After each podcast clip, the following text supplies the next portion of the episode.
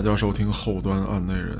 如果您有比较离奇的案件，愿意和我们分享，可以在微信公众号中搜索“后端组”，里面有小编的联系方式。您也可以通过小编加入我们的微信群，与我们聊天互动。我是主播嘉哥。最近呢，网友点播和推荐的案子呢，真的比较多。我经过筛选之后啊，今天又选出来这么几个。很多人呢是喜欢一些血腥的啊、暴力的，或者说听上去有直观冲击的案件。但是做这些案件的时候呢，我还是比较谨慎，不想因为某些人的喜好给另外一些人带来不适的感觉。而且就我个人而言啊，我更愿意去分析一些比较离奇的、侦破起来比较困难的，或者说高智商犯罪，以及那些犯罪分子的心态、心理有很值得分析的地方的。可还是那句话，听众就是天，您想听，我就在这儿跟您说说。那今天咱们第一个来念叨一下的案件啊，就是这个 N 号房间。其实这个案件本身啊没什么新鲜的，它就是一个色情平台。这个 N 号房间呢，说白了啊，就是 Telegram 上的一个聊天室。一号房间呢，能看到一些有诱惑性的哎色情信息。想看具体内容呢，您就付费进入二号房间。三号房间的内容呢更加劲爆，当然费用也更高。还有一些主题房啊，女教师、女医生、女军人、女学生，甚至还有女童，故此呢，称为 N 号房间。进入房间的人，不仅仅是要付费观看，也就是说，你光花钱不行，还得干嘛呢？你还得发表评论，而且这些评论必须是一些侮辱性的言论，你得骂这些视频当中的女性。而且这些会员自己还得上传一些色情视频，哎，否则就会被踢出群去。还要在这个视频当中呢，明确的写出女性的基本信息，姓名、住址、工作单位，或者说学校。这样一来，每一个进入房间的人，无疑都成为了伤害这些女性的帮凶。为什么说是伤害呢？因为这些视频并不是那些职业女优所出演的。最起先放出来的视频啊，都是这个房间的主人，绰号叫博士的人，利用威逼利诱，或者说冒充警察等等一系列卑鄙的违法手段拍摄的。随后这些会员上传的视频，多数都是偷拍的。就像我刚才所说的，这个案件本身并不特殊，韩国方面呢也已经着手处理，在咱们国内啊，类似的色情平台也有。只不过咱们的查处力度相当大，很多色情聊天室还有平台还在酝酿当中的时候就被干掉了。我自己呢也确实协助过有关部门处理过类似的平台，因为纪律原因啊，具体细节呢我不能在这披露，只能告诉大家，咱们国家在这方面的执法力度相当大。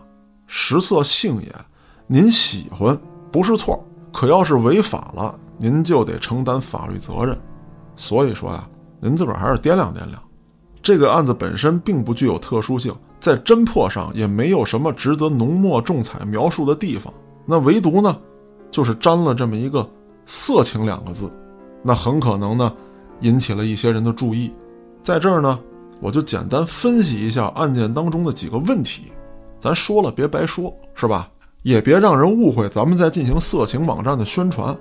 第一呢，就是为什么这些会员会上传自己家人啊，或者说自己女友、妻子的色情视频？有些人呢喜欢偷情，哎，觉得刺激，哎，就喜欢有老公的或者有男朋友的女性，而女性当中也有这样嗜好的人。那么与这些人相对的一种人，就是喜欢别人与自己的性伴侣做爱，甚至强奸自己的伴侣，自己在一旁观看。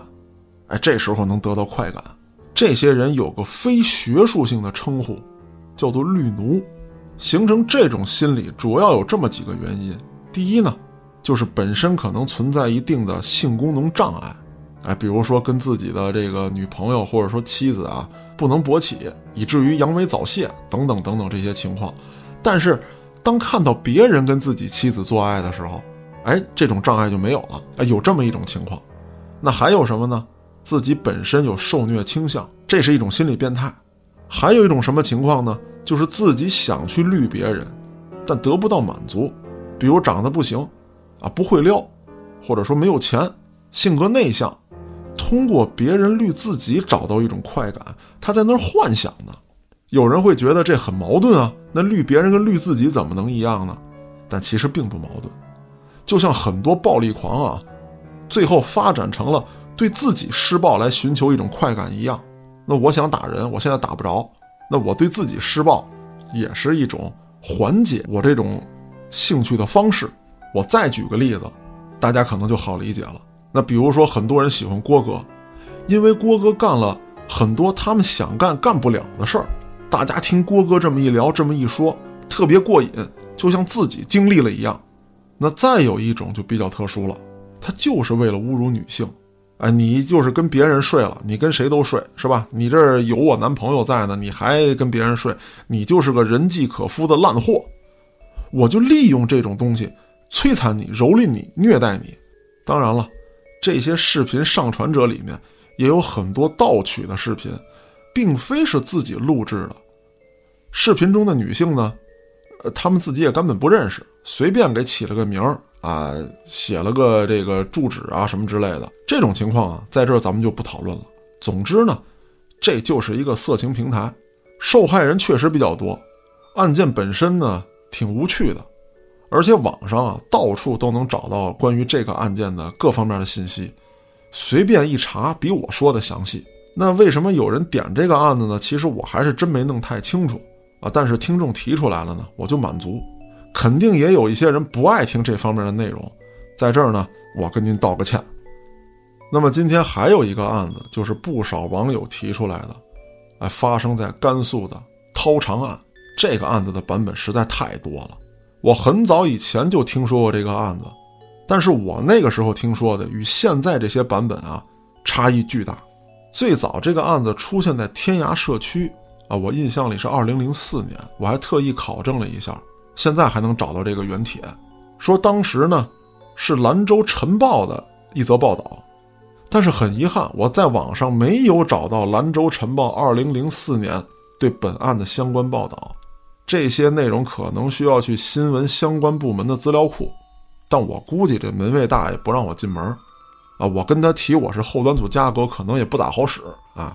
所以说呢，我没有掌握最全面、最真实的一手资料，余下的各类信息呢，基本上也不是来自新闻类的或者司法类的网站，很多信息都是来自微博和贴吧。虽然版本很多，但是对被害人和作案人手法的描述基本一致：犯罪分子袭击女性，掐住脖子窒息之后，从阴部下手，徒手掏出肠子，再绕于颈处。其中一位女性窒息昏迷后，因被掏肠时产生的剧痛而恢复神智，大声呼救，致使犯罪嫌疑人逃跑。网上疯传这些死者是先被掐晕，再被掏肠勒死，这个说法我觉得太荒诞了。咱们先不说如何控制掐人的时间和力度，让被害人只昏迷不死亡，咱们就单说徒手掏肠这个过程。和产生的后果基本上可以致死，为什么还要拿肠子再去勒别人呢？而且肠子十分滑腻，勒死人基本不可能。说白了就是你吃不上劲，更不要相信网上一些所说的什么神秘巫术或者这个这个秘密仪式，这个太扯淡了，没有任何根据。我所看到的相关报道，除了2004年天涯社区上的帖子之外，基本上都是2016年到2019年之间的文章。很多网文啊，对这个案情的介绍，可以说逻辑混乱，办案经过也极不合理。这要是让警察叔叔看见这些文章，估计能给气死。对于这类内容极不明确的事情，我在这儿就不多讲了。大家要愿意看这些网文呢。也没关系，您自己有个辨别力，别他们说什么就信什么。您也别把我说的当真理，您自己判断。案件要靠证据，讲案子靠的也是证据，哪怕是侦探小说，咱也得符合逻辑啊，对不对？刚才说的这两起案子呢，都是最近网上传的很凶的。还有一个很邪乎的案子，我经过梳理考证之后，今天给大家捋出来了。这起案件发生在日本，犯罪分子可谓是极度猖狂，挑衅警方，藐视政府，仇视社会，属于典型的高智商犯罪。当时对社会引起的破坏力可以说不亚于恐怖分子，甚至你把他定性为恐怖分子也不为过，因为他犯罪不仅仅针对个人，或者说针对某些人。好比说吧，您听到一个变态杀人狂，或者说吃人的案子，您会感到害怕。如果您所在的城市并不是案发城市的话，那对您来说，这起案件很可能。就是一个恐怖故事的感觉，听过了也就过去了。但是今天我要说的这个案子，影响到了日本民众的安全。当时的日本民众感到了极度的不安和恐慌。那么犯罪分子到底又做了什么呢？才让日本民众有如此的不安情绪？那咱们今天就一起走进格力高森永案。格力高森永案其实指的是格力高公司和森永公司，那这两家公司在日本啊是非常大的呃零食甜品制作公司，咱们中国也有很多他们的产品，销量非常好。下面呢，我简单的介绍一下这个案情。一九八三年三月十八日夜里九点半，也就是昭和五十九年，警方接到报案。说有三名劫匪将位于大阪市格力高公司社长江崎胜久绑架。当时的江崎胜久刚刚回到家，妻子和女儿坐在客厅看电视，自己带着两个儿子在自家的大浴室里面泡澡。三个劫匪，其中一个人放哨，另外两人潜入了家中，先遇到了他妻子跟女儿，但是这些人并没有把他们绑走。而是将他们捆住之后锁到了卫生间，随后又来到浴室，用枪顶住了江崎胜久，将其绑架。江崎胜久被绑的时候一丝不挂，绑匪甚至连条裤衩都没给他穿。但是说到这儿，我相信大家注意到了，江崎胜久是跟自己的两个儿子同时在洗澡，那为什么绑匪绑走了一个不太好控制的成年人，而不是他两个儿子呢？网上有很多人猜测，有大量的人进行了分析，说绑匪绑架并不是目的，他们就是要对抗日本社会啊！包括他随后的一系列行为也证实了他们的猜测，他们是侠盗，并不想对孩子下手。但在我看来，并不是这样。如果听咱们节目的听众啊，有为人父母的，您可以想一想，为了孩子的安全，我可以被绑匪带走。但如果绑匪要伤害我的孩子，或者说让我眼睁睁地看着绑匪从我的家里把我的孩子带走，我必然要跟你殊死一搏。而绑匪也一定想到了这一点，我让你的孩子安全，你跟我走，哎，可以说不费吹灰之力。因为你要是搏斗的话，第一你性命难保，再一个，你的孩子更加性命难保。如果一旦我开了杀戒，那杀一个也是杀，杀两个也是杀。很多人都应该听过这句话：不要逼对方做困兽之斗。很明显，这些劫匪也明白这个道理。次日的凌晨一点多，这个江崎胜久的妻子和女儿终于摆脱了绳索的束缚，打电话报警。随后，他们就收到了劫匪的电话，要求他们去离家不远的一个公用电话亭。在电话亭里面，发现了一封勒索信，信上是用打字机打出的文字，大概内容呢，就是要十亿日元和一百公斤黄金。你报警也没用，因为警察署和格力高公司都有我们的眼线。警方得到这一信息之后啊，有些疑惑，我听到这儿也挺疑惑，为什么呢？劫匪抢劫，他一定要选择比较好拿的金额。一百公斤黄金啊，那就是两百斤的东西，十亿日元，我不知道大概有多少，但绝对这分量它也轻不了。你在拿这些钱的时候，还有这些黄金的时候，它不便于转移，或者说不便于你携款逃跑，很麻烦。那也有听众听到这儿会觉得，这不就是狮子大开口吗？要不你直接撕票得了，你这不是想要赎金啊？但还真未必。对于普通人来说呢？那可能是这样，但对于这个江崎来说啊，还真不是，因为他当时掌管的是日本最著名的糖果公司啊，也就是说，我刚才提到的这个格力高，日本各大超市和杂货铺都有格力高的产品，风靡程度和吸金能力，那绝不一般。江崎的家人很快准备了十亿元现金，劫匪于十九号夜里六点致电警方。注意这儿啊，他是给警方打电话，用江崎的录音指示了交易地点，是在路边的一个咖啡馆里。那警方自然不敢怠慢啊，出动了大量的警力，布下了天罗地网。可惜罪犯并没有出现，而此后更诡异的事情发生了，绑匪没有再联系警方，江崎的家人这个时候万念俱灰，他们责怪警方，认为警方的部署被犯罪分子看出来了。犯罪分子没有出现，而且恼羞成怒之下杀了江崎。可是三天之后，江崎却逃了出来。将其与警方取得联系之后，警方接走了江崎，并在路上对江崎进行了简单的笔录。而笔录记录的内容更让警方疑惑。江崎介绍，自己被劫匪带走的时候，并没有蒙面。劫匪把他带到了大阪刺目的一个防汛仓库内，反倒是进了仓库里面之后被戴上了头套。于是警方很快的找到了这个仓库，但是在仓库内没有发现任何线索。江崎在被绑架的时候没有受到虐待，也没有听到劫匪之间任何的对话。而就在第三天，这些劫匪突然都消失了，江崎也就在无人看管的情况之下顺利逃脱。就在警方还在疑惑的时候，另外一件事儿让这些警察更加的懵逼。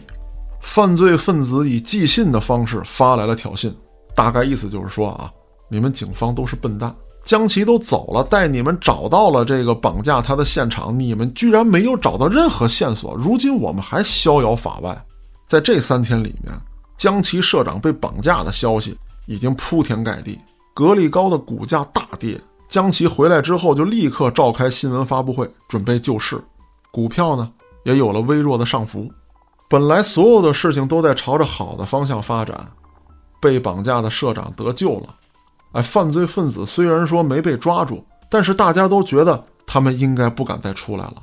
那封恐吓信或者说挑衅的这个信件，也只不过是犯罪分子在虚张声势。可是没隔几天，江崎又收到了一封信。而且信中还放了一瓶眼药水，药瓶里面装的是盐酸。这个意图很明显了，我就是你的眼中钉，我就要让你难受。而且信中的内容也极具挑衅性，信里面大概是这样写的：虽然你走了，但是我们可以随时随地的找到你和你的家人，并杀死他们。我知道你很有钱，你可以雇佣保镖，甚至说帮派分子保护你。但衷心的希望你所雇佣的人里面没有我的人，或者说他们不会被我买通。当江琪看到这封信的时候，他是一个什么心态？被绑架并不可怕，可怕的是你随时随地的没有安全感。就像咱们经常说的一句老话：“不怕贼偷，就怕贼惦记。”而在收到这封恐吓信之后，江琪也就不再那么积极的配合警方，他甚至表示。事情就这样吧。日本新闻社相继收到了嫌疑犯发来的挑衅，先是每日新闻，接着又是经济新闻，两家在全国具有极大影响力的媒体同时收到了犯罪嫌疑人的来信。同样的，这些信是打印机打在纸上的。这次的内容呢，又变成了勒索，先是嘲讽了警方，之后又让江崎社长支付一点二亿日元。否则，他的家人性命难保。啊，警方是火冒三丈，认为这是绑匪没有拿到赎金而展开的报复性行动。这次的恐吓信里头有这么一条信息，引起了日本警方和社会各界的注意，那就是犯罪分子署名了，他称自己是怪人二十一面相。那喜欢日本漫画的朋友啊，哎，很可能知道这个名字。那咱们说说这个怪人二十一面相到底是怎么回事？这名字打哪儿来的？一九三六年一月，以妖异色情风格称雄日本推理小说界的江户川乱步为读者奉上了一位天赋异禀的反派角色，那就是他笔下与完美名侦探能力旗鼓相当的神秘怪盗怪人二十面相。啊，这里是二十，实际的这个犯案人呢多了一面。书中的这位怪人被描写成为劫富济贫的侠盗，专向富豪下手，拥有天衣无缝的易容术，世间少有人知道他的真实身份和面貌。在那个时候，谁也不曾想到，五十年后，这位怪人真的就出现了。此时的警方一筹莫展，而江奇也是天天提心吊胆。很快，格力高公司的噩梦出现了。怪人二十一面相放火烧了格力高三处工厂，造成了近千万日元的损失。